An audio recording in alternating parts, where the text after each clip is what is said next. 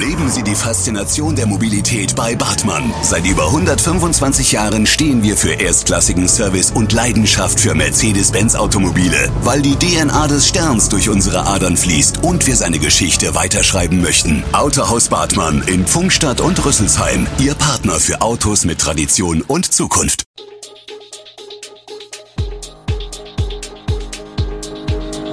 Gude, unser morgendliches News Update. Das Wichtigste aus Südhessen für Sie im Überblick. Guten Morgen aus Darmstadt an diesem 5. April. Warum Darmstadt mit den E-Scootern nicht glücklich ist. Viele Teststellen im Odenwaldkreis bleiben geöffnet. Nach dem Unglück in Bürstadt bleibt der Bahnübergang? Das und mehr gibt es heute für Sie im Podcast. Während sich Verleiher von E-Scootern mit dem Geschäft in Darmstadt zufrieden zeigen, sind die elektrischen Tretroller der Stadt ein Dorn im Auge. Die Gründe dafür sind vielfältig. Ältere Nutzer berichten von einer bandscheibenabträglichen Federung. Jüngere nutzen ihn häufig zu zweit als eine Art Liebesmobil.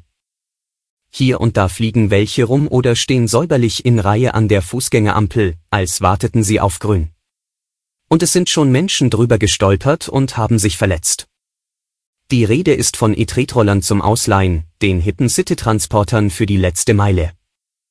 Mitte September 2020 ereilte die Stadt die erste Fuhre des ersten Anbieters. Vor einem Jahr kam der vierte und vorerst letzte Anbieter dazu. Die Wissenschaftsstadt ist darüber nicht sehr amüsiert. Als Teil der Mikro- und Nahmobilität stand und steht Darmstadt E-Tretrollern von Beginn an zurückhaltend gegenüber, teilt die Stadt auf Anfrage mit. Erfahrungen aus anderen deutschen und europäischen Städten hätten gezeigt, dass sie im Nahverkehr eher ein beunruhigendes Element darstellten und vorwiegend Wege ersetzten, die zu Fuß, mit dem ÖPNV oder mit dem Fahrrad zurückgelegt werden. Obwohl die meisten Corona-Regeln wegfallen, bleiben die Teststellen im Odenwaldkreis vorerst offen. Einige Betreiber erläutern die Gründe dafür. Seit Samstag sind in Hessen fast alle staatlichen Corona-Regeln weggefallen. So ist nun für einen Besuch in Hotel, Restaurant oder Diskothek kein Impf- oder Testnachweis mehr nötig. Die Nachfrage nach Schnelltests könnte daher stark sinken. Lohnt es sich für die Betreiber überhaupt, die Testzentren weiter offen zu halten? Der Kreisverband des Deutschen Roten Kreuzes betreibt mehrere Teststellen im Odenwald. Auf seiner Homepage nimmt der Verband allgemeine Medienberichte, die über Schließungen vieler Testzentren aus politischen und wirtschaftlichen Gründen informieren, zum Anlass, um für den Odenwaldkreis ein klares Statement zu setzen, wir bleiben offen, steht über der aktuellsten Meldung des Kreisverbandes. Da viele Bürger eine offizielle Testbestätigung als Nachweis für diverse Anlässe benötigen, bleiben die Corona-Testzentren des Roten Kreuzes im Odenwaldkreis jedoch bis auf weiteres geöffnet, heißt es in einer Mitteilung weiter von Michel Lang, Pressesprecher des DRK Odenwaldkreises. Einen tragischen Unfall hat es am Sonntagmorgen auf der Bahnstrecke Worms-Bensheim gegeben, ein 70-Jähriger wurde von einer Regionalbahn erfasst und starb. Der Zugverkehr an der Nibelungenstraße war dadurch zeitweilig eingeschränkt. Warum der Bürstädter Senior den Übergang zwischen der Industriestraße und am Pettweg benutzte, wird wohl nicht mehr zu klären sein. Erlaubt ist es jedenfalls, an dieser Stelle die Gleise zu überqueren. Allerdings auf eigene Verantwortung, es gibt hier weder Schranken noch Blinklichter. Um 9 Uhr und 30 Minuten am Sonntagmorgen passierte das Unglück, der Lokführer konnte nicht mehr bremsen sind solche annähernd ungesicherten Übergänge, es gibt nur ein Geländer, das zur Vorsicht mahnt, noch notwendig oder eine Gefahr für die Sicherheit von Menschen? Die Stadt Bürstadt betont, dass sich der Bahnübergang im Eigentum der DB Netz AG befindet. Die DB Netz AG sei auch der Hauptverantwortliche für die Sicherheit des Bahnübergangs. Die Situation rund um den Bahnübergang Forsthausstraße sei weder für Fußgänger noch Radfahrer noch für den Fahrzeugverkehr optimal, erläutert das Ordnungsamt weiter. Auch die DB strebe eine Veränderung hinsichtlich des Bahnübergangs Forsthausstraße an.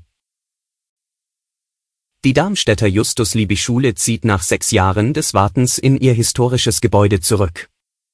Und das wird ordentlich gefeiert. Das Lernen wird ein anderes sein.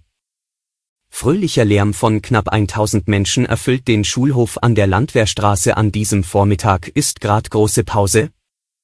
Unterrichtsausfall wegen irgendwas? Im Gegenteil, die Schule ist wieder offen, und das feiern die 960 Schülerinnen und Schüler der Justus-Liebig-Schule. Nach sechs Jahren im Notquartier ziehen sie und ihre 76 Lehrkräfte zurück ins alterwürdige Schulhaus im Johannisviertel mit viel Polit und Schulprominenz. Auch Duke Ellington ist dabei, die Schulbigband begleitet den Einzug ins rund erneuerte Haus mit einer swingenden Version von Sing, Sing, Sing. Die lange Zeit des Wartens wird von der Kommune teils durch den holprigen Start begründet. Im September 2019 sprach man von einer mangelhaften Leistung des beauftragten Architekturbüros. Die genauen Mängel benannte die Stadt nicht, die Sache ging den Gerichtsweg. Seit einem Jahr sind die Duschen gesperrt. In der Weiterstädter Adam-Danz-Halle ist ein Wasserschaden noch immer nicht behoben. Wegen des Baumangels bahnt sich eine Lösung an. Für die Sportler aber nicht. Wer in der Adam-Danz-Halle Sport treibt, muss nun schon seit fast einem Jahr zum Umkleiden und Duschen in die benachbarte Sporthalle am Aulenberg ausweichen. Der Wasserschaden, der im Frühjahr 2021 in den Umkleideräumen und Duschen der Adam-Danz-Halle entstanden ist, ist noch immer nicht behoben. Es geht um Baumängel, Verjährungsfristen und um die Frage, wer für den Schaden aufkommt. Die Sportler hatten sich in den vergangenen Monaten arrangiert, sind nach dem Training in die benachbarte Halle ausgewichen. Doch nun sind dort seit wenigen Tagen Flüchtlinge untergebracht. Sportler aus der Adam-Danz-Halle müssen nun ganz aufs Duschen verzichten. Wer auf Toilette muss, hat dazu nur in mobilen Toilettenhäuschen Gelegenheit, die von der Stadt Weiterstadt jetzt aufgestellt wurden. Die Bundesregierung hat 40 russische Diplomaten zu in Deutschland unerwünschten Personen erklärt. Dies kommt einer Ausweisung gleich. Die zu unerwünschten Personen erklärten russischen Diplomaten arbeiten nach Angaben der Bundesregierung alle den Geheimdiensten ihres Landes zu. Die EU will zur Aufklärung mutmaßlicher russischer Kriegsverbrechen Ermittlungsteams in die Ukraine schicken. Über die aus befreiten ukrainischen Städten wie Butscha gemeldeten Gräueltaten zeigte sich von der Leyen schockiert. Diese entsetzlichen Bilder dürfen und werden nicht folgenlos bleiben, kommentierte sie. Die Urheber dieser abscheulichen Verbrechen dürfen nicht ungestraft davon kommen. In unserem Live-Blog informieren wir über die Lage in der Ukraine. Dabei erhalten Sie ständig aktualisierte Informationen aus der Ukraine, aber auch alle Nachrichten zu Reaktionen auf Putins Angriffskrieg. Den Link finden Sie unten in der Podcast-Beschreibung. Alle Infos zu diesen Themen und noch viel mehr finden Sie stets aktuell auf echo-online.de. Gute Südhessen ist eine Produktion der VAM von Allgemeiner Zeitung, Wiesbadener Kurier, Echo Online und Mittelhessen.de. Redaktion und Produktion die NewsmanagerInnen der VAM. Ihr erreicht uns per Mail an audio.vam.de.